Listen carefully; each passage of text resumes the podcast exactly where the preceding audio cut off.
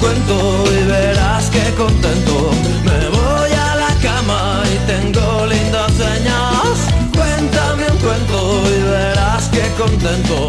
Me voy a la cama. 7 de la tarde y 34 minutos. Ha llegado la hora de nuestra leyenda, ha llegado la hora de nuestra historia, de esas historias de Galicia que nadie te había contado, pero que nos cuenta Iván Fernández Amil cada tarde de martes aquí en la ventana de las Rías. ¿Qué tal, Iván? ¿Cómo Hola Maite, estamos? buenas tardes. Bueno, hoy nos vas a hablar del gallego rey del chocolate que además ha sido el inventor de la publicidad moderna. Pues sí, mira, eh, este gallego fundó una industria que llegó a surtir el 80% de todo el chocolate en España.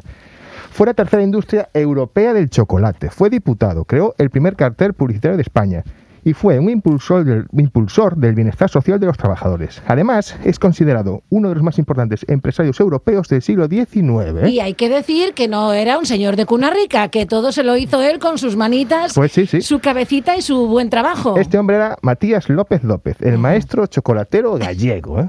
Mira, eh, Matías nacía en el año 1825 en Sarria, en Lugo.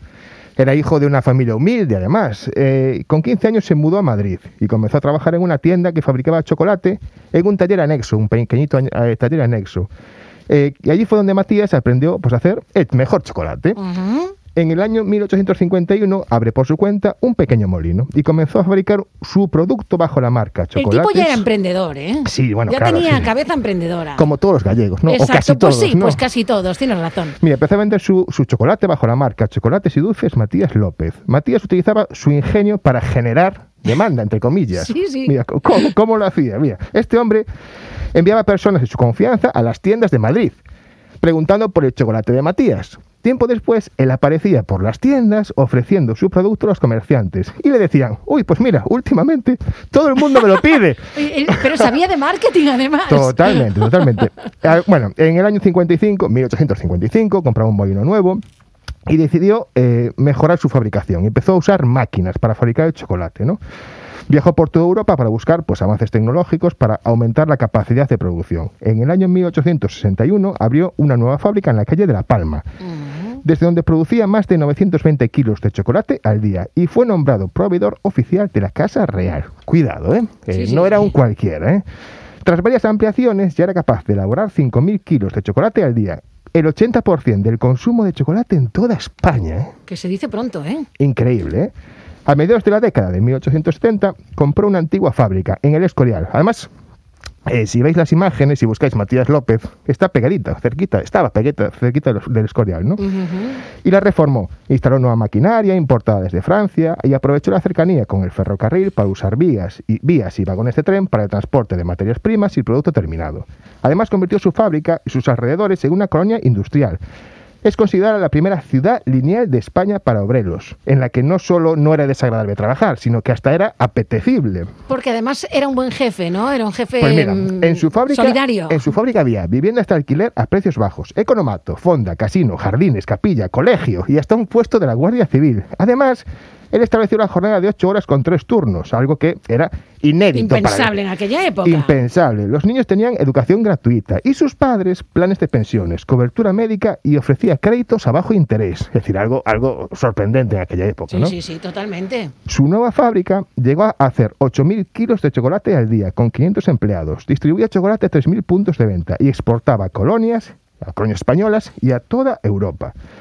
Matías además realizó una innovación que marcó su vida, tanto personal como empresarial. Contrató a un pintor madrileño muy conocido, que era Francisco Ortego Vereda, para diseñar un cartel publicitario que es considerado el primero de la historia de España. ¿eh?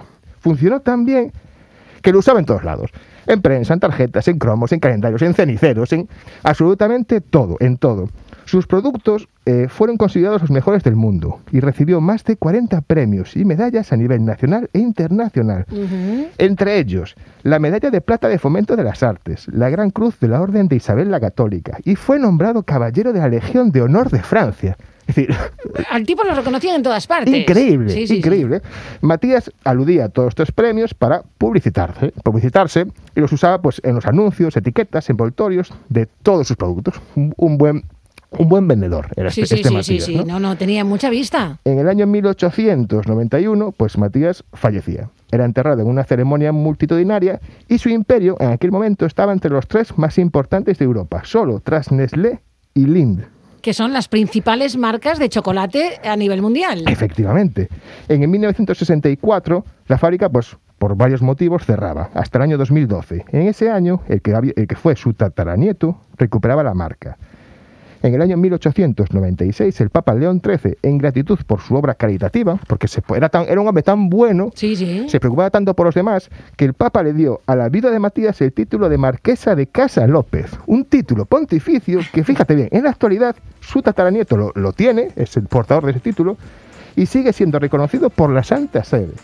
Casi nada. Increíble. Bueno, lo, lo in- lo interesante es saber que la marca pervive, ¿no? Que, la que- marca que sigue funcionando. A través de su tataranieto. Efectivamente, efectivamente. Bueno, qué maravilla la historia de este Matías López, el rey del chocolate, el rey gallego del chocolate. Otro gallego que hizo historia. Otro gallego que hizo historia y tantos que nos quedan todavía por contar. Gracias, Iván. Gracias a vosotros. Hasta la semana que viene, señoras, señores. Siguen con más ventana en la SER. Hasta mañana. Sean felices.